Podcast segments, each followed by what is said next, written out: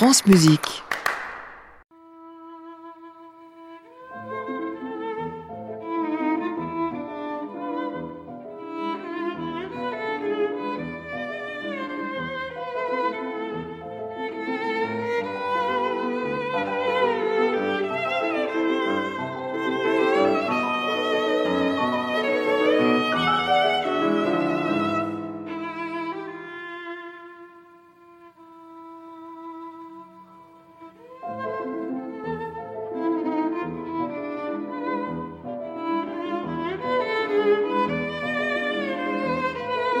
Carrefour des Amériques. Une série de Marcel Quilliveré pour les médias francophones publics.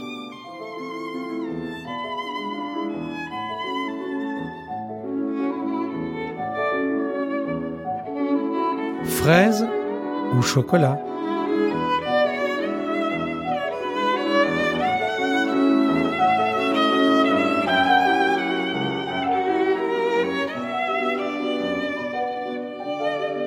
Bonjour à toutes et à tous et bienvenue dans Carrefour des Amériques.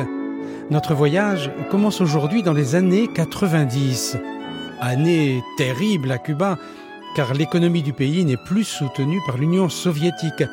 Les Cubains les ont appelées les années grises. Tout est devenu difficile dans la vie de tous les jours. Même la carte de rationnement ne permet plus de faire les courses et les exils continuent. En 1992, la Loupé, cette chanteuse si populaire qui vit en exil à New York, meurt dans une grande détresse à l'âge de 53 ans. À la fin des années 50 et au début des années 60, elle était devenue une vedette plutôt underground de la nuit havanaise, avant que le nouvel ordre moral de la révolution cubaine la force à l'exil. Ernest Hemingway, qui résidait souvent à la Havane, l'avait appelée la créatrice de l'art de la frénésie, et même Jean-Paul Sartre avait assisté à l'un de ses concerts. Il s'était exclamé Mais c'est un animal musical. À la fin de sa vie, elle était devenue une adepte fervente de la religion santera afro-cubaine et elle a donné un de ses derniers concerts au temple de la synagoga à Harlem, à New York, en 1991, quelques mois avant sa mort.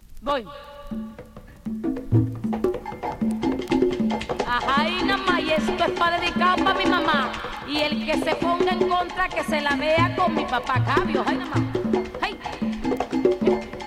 Llora como yo lloré. Llora como yo lloré. Llora como yo lloré. Llora como yo lloré. Está contento el pueblo, se acabó el tambor.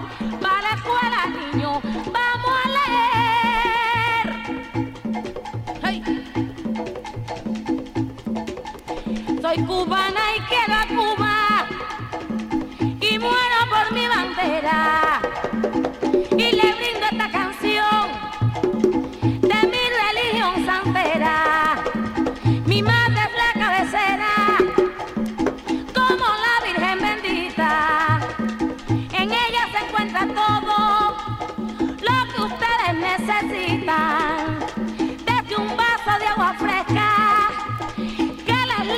hasta el acto magistrado que dijiste el caracol.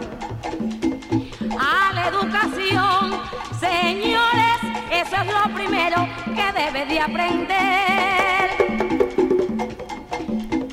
Esa es la niñez, señores, la que está encargada a defender los intereses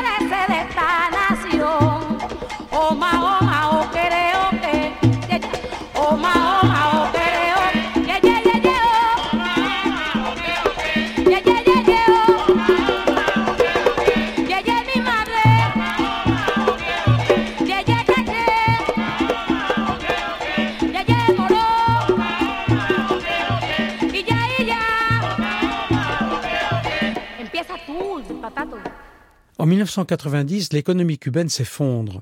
Cette année est appelée par les autorités l'année du plan alimentaire, avec des projets agricoles extravagants qui rappellent les expériences qu'avait dénoncées l'agronome René Dumont, invité par Fidel Castro en 1961, dans son livre Cuba est-il socialiste? Les projets du leader Maximo échouent une fois de plus, les uns après les autres, comme cet ordre de mobilisation générale donné à tous les Cubains des villes de s'en retourner aux champs, la plupart des usines étant en cessation d'activité par manque de pièces de rechange. Dans ces brigades rurales, on trouve de tout. Des ingénieurs, des ouvriers d'usine, des professeurs, des médecins, des artistes et des musiciens, bien sûr. Les paysans comprennent aussitôt la charge de travail supplémentaire qui va leur incomber. N'empêche, même dans les champs, les musiciens continuent à jouer, à composer, même s'ils savent qu'ils ne seront pas interprétés de sitôt. Curieusement et sans vergogne, ils s'inspirent, comme leur collègue Léo Brauer, de la musique de l'ennemi. Je veux parler de la musique minimaliste américaine.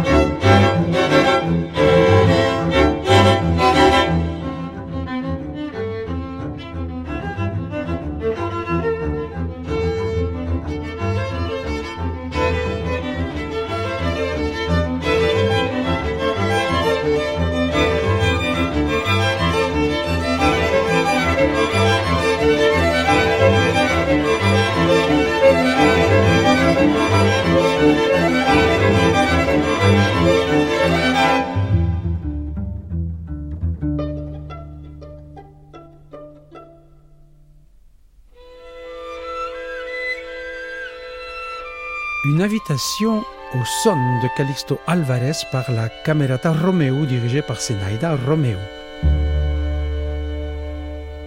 En 1991, rien ne s'arrange. Le gouvernement cubain déclare que les années qui viennent seront une période de restrictions graves. Il la dénomme officiellement période spéciale en temps de paix, synonyme de conditions de vie très dures dans une économie à bout de souffle.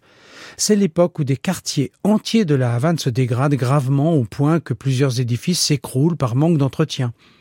C'est dans cette ambiance surréaliste que sort en 1994 le film cubain qui sera le plus célèbre de toute la production de l'Institut du cinéma cubain, Fraises et chocolat, de Thomas Gutiérrez Alea et Juan Carlos Tabillo. L'histoire se déroule à La Havane vingt ans auparavant, dans une autre période de restrictions graves. David est étudiant à l'université. Il lie amitié avec Diego, un artiste gay très critique envers le pouvoir qui réprime l'homosexualité et refuse toute liberté d'expression. Miguel, un délateur notoire, va utiliser David pour dénoncer Diego comme anticommuniste. Au bout du compte, Diego est obligé de quitter le pays pour vivre sa vie comme il l'entend. Quant à David, il lui dit comme il l'aime profondément lors de leur émouvante séparation. Le film a été la révélation du Festival de cinéma de la Havane en 1993. Le pouvoir cubain avait très bien compris l'outil de propagande qu'il pouvait devenir à l'étranger. Par contre, à Cuba, le film a été interdit de diffusion à la télévision pendant 20 ans. Mm. Es lo único bueno que hacen en este país. Hoy de suerte. ¿Alguien quiere? Qué bello eres, David. El único defecto que tienes es que no eres maricón. Nadie es perfecto.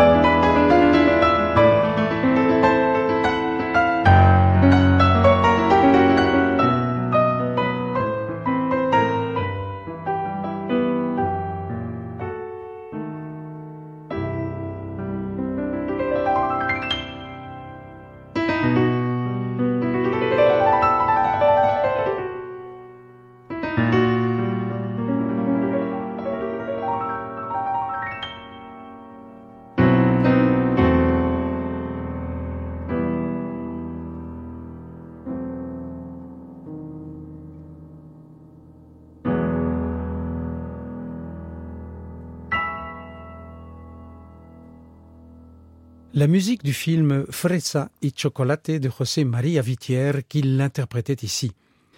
En ces temps de disette, nombreuses sont les tentatives de départ, les rébellions, et le pouvoir se montre inflexible.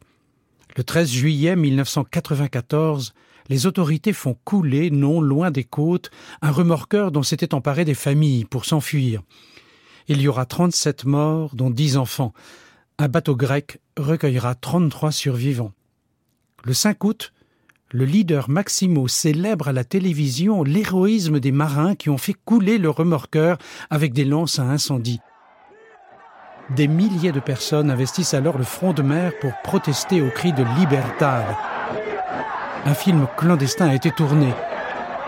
On sait qu'à Cuba, toute manifestation non officielle est violemment réprimée, mais celle-ci l'a été de manière si brutale que les Cubains en parlent encore aujourd'hui comme d'une fracture irrémédiable entre les dirigeants et le peuple. On comprend mieux pourquoi ces années-là, plusieurs compositeurs s'inspirent de thèmes religieux ou spirituels. En 1998, pour fêter ses 60 ans, Calixto Alvarez compose un requiem Oshun, dans lequel il fait référence au requiem de Cristobal de Morales, compositeur espagnol du XVIe siècle. C'est une invocation au dieu afro-cubain Oshun, créateur des êtres vivants.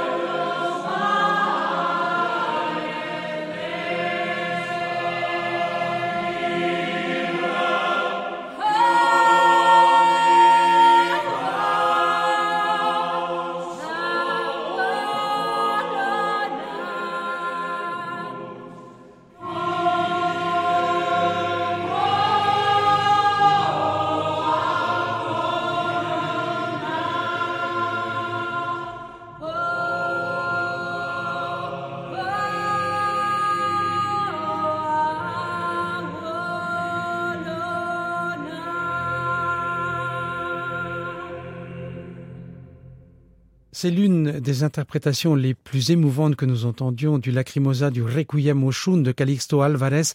C'était l'ensemble Chromatica de Guadalajara en Espagne, dirigé par Elisa Gomez. Un requiem composé au départ pour une pièce de théâtre et qui est devenu un des chœurs les plus chantés dans le monde hispanique et luso-brésilien. Quant aux Cubains qui veulent fuir, eh bien qu'il s'en aille, décrète le leader Maximo.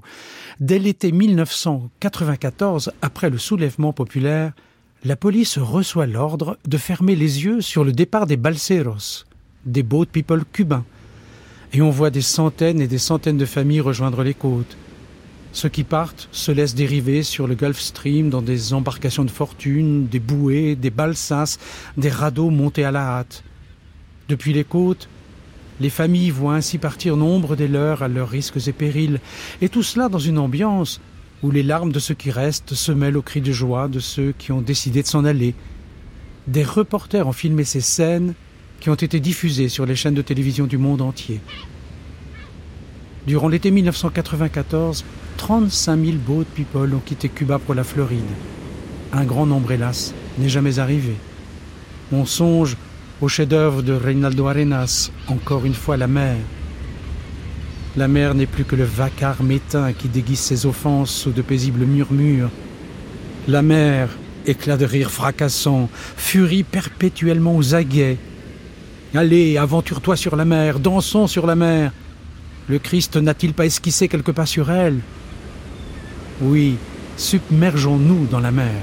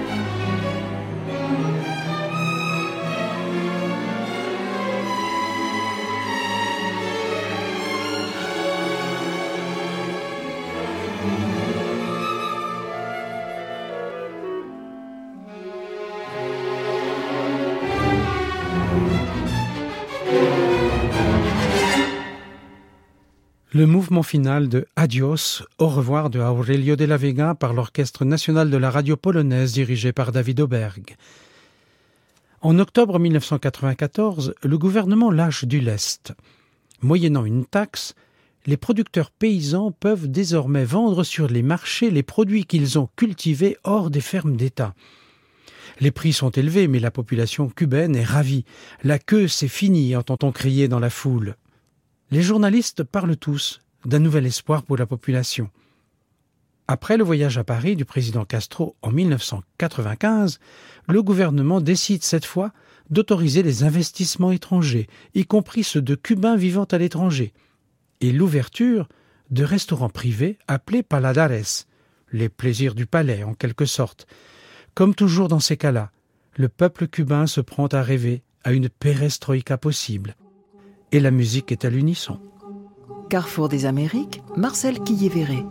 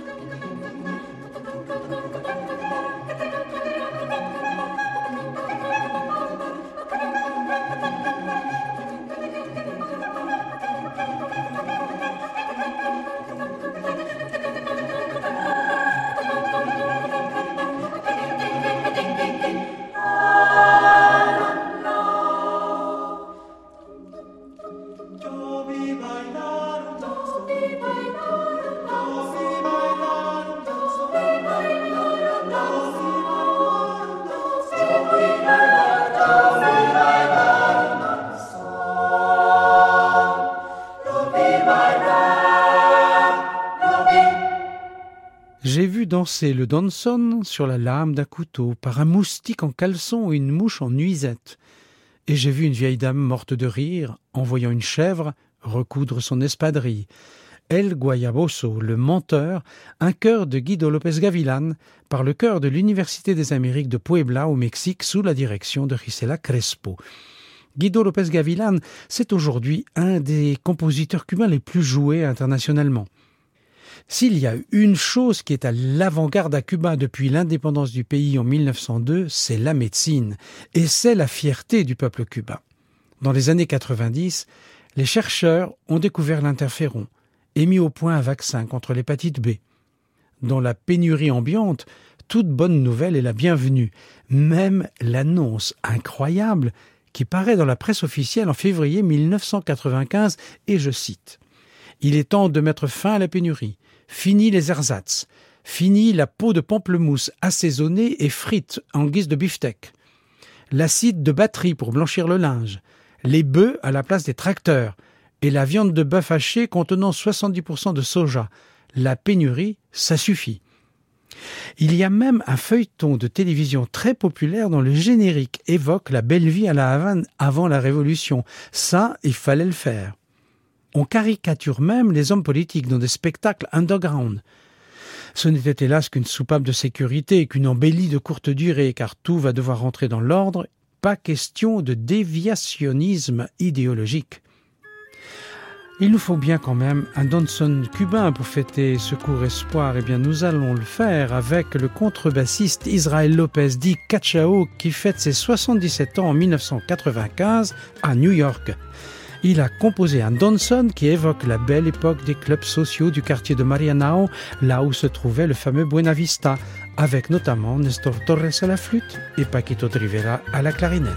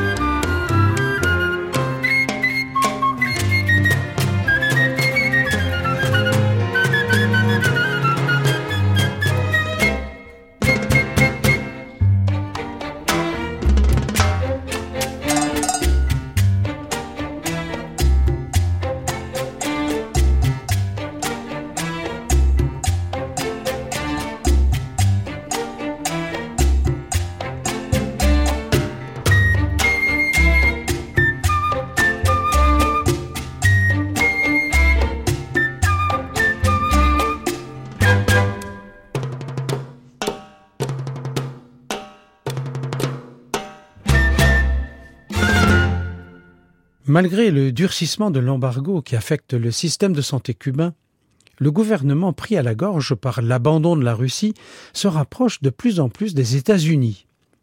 Et les Cubains sont éberlués de voir que la chaîne de télévision CNN est autorisée à installer ses bureaux à la Havane, une chaîne à laquelle eux n'ont toujours pas accès aujourd'hui. Comme toujours, à défaut de presse libre qui informe vraiment, les nouvelles circulent sous le manteau et on sait qu'il y a toujours autant de balseros qui tentent la traversée vers la Floride.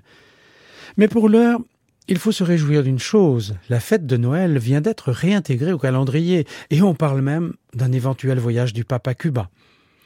On va écouter Gonzalo Rubalcaba, le grand pianiste cubain de jazz, enregistré ici en 1987 au théâtre du Musée des Beaux-Arts de la Havane. Et avec Rubalcaba, c'est le jazz cubain qui exulte.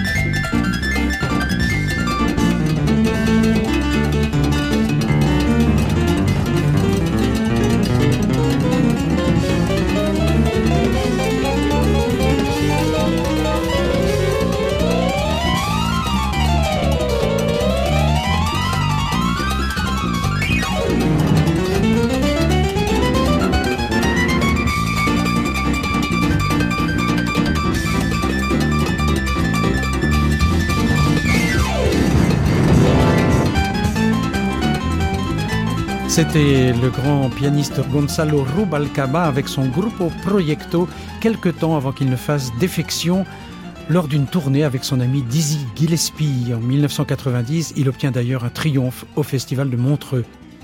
Il faut saluer dans ces circonstances difficiles le courage des musiciens cubains qui continuent à se battre. L'association Prolirica parvient à monter Tosca de Puccini sous la direction de Ivan del Prado, chef d'orchestre qui a créé l'Orchestre cubain des jeunes en 1992 et qui a été un grand chef à la tête de l'Orchestre national. L'interprète de Tosca est cubaine, il y a cinq représentations du samedi 7 au samedi 14 octobre 1995. Parmi les grands interprètes invités par l'orchestre symphonique, il y a aussi la soprano espagnole Victoria de Los Angeles. Mais comment se battre contre les dictates du gouvernement? En effet, peu après le voyage de Castro en France, les choses se gâtent. Au Festival des Allumés à Nantes, prévu en octobre 1995, et où Cuba est l'invité d'honneur, il a fallu rembourser dix mille billets. Nantes avait invité des artistes de tous les horizons, des artistes exilés et des artistes de l'île de Cuba. Mais Fidel Castro a refusé en bloc toute participation d'artistes cubains exilés, sous la menace d'interdire la sortie du territoire aux artistes de l'île. En 1995, Béatrice Corona compose de magnifiques chœurs, dont le plus célèbre est Penas, les souffrances, sur le poème de José Martí qui dénonce les souffrances de l'humanité et aussi les atteintes aux droits de l'homme.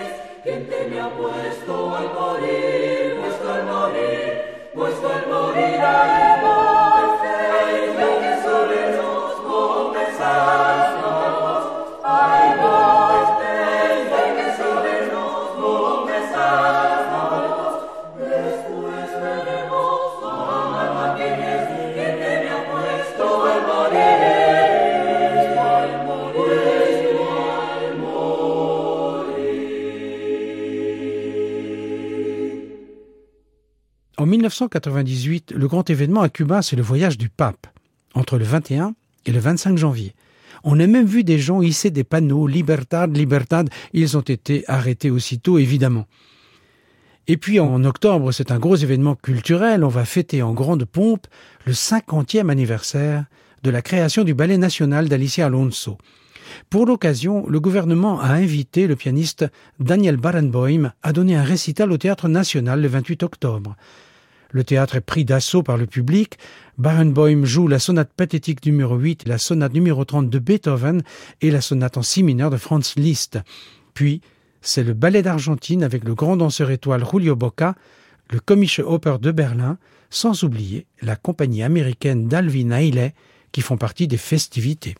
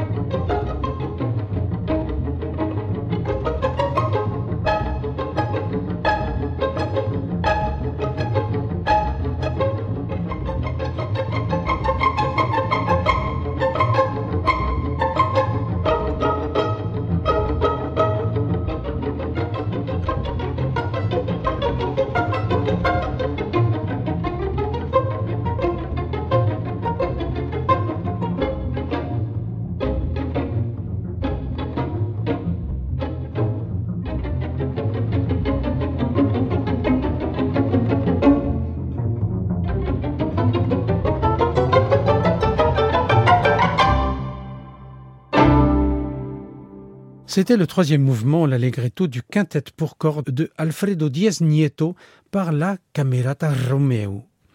En 1998, Cuba voit débarquer un véritable ange gardien. C'est Ry Cooder, le célèbre guitariste spécialiste de blues et de musique traditionnelle aux États-Unis, qui avait même joué avec les Rolling Stones en 1969. C'est en véritable explorateur qu'il commence dans les années 1970 à voyager et à travailler avec des musiciens d'autres régions et d'autres pays. Il travaille aussi à Hollywood, il devient compositeur, producteur des bandes sonores de films, en particulier ceux de Wim Wenders, notamment Paris, Texas, et tous deux lient amitié. Puis Ry Cooder est envoyé à Cuba par un label américain pour enregistrer des musiciens africains qui n'arriveront jamais. Il se met alors à écouter les musiciens cubains qui aiment interpréter de la musique traditionnelle. Il connaît d'abord les très officiels Eliades Ochoa, Compay Segundo et surtout Omar Portuondo, très proche du pouvoir.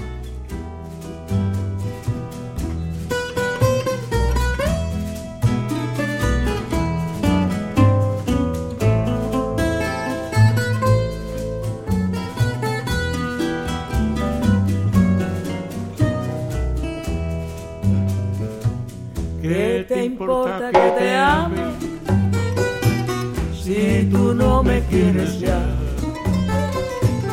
El amor que ya ha pasado no se debe recordar. Fui la ilusión de tu vida, un día lejano ya. Hoy represento el pasado, no me puedo conformar. Hoy represento el pasado, no me puedo conformar.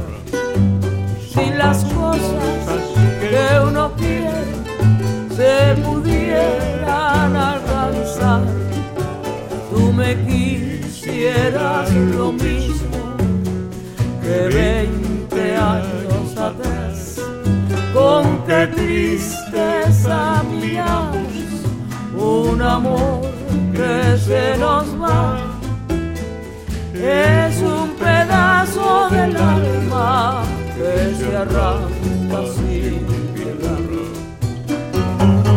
Es un pedazo del alma que se arranca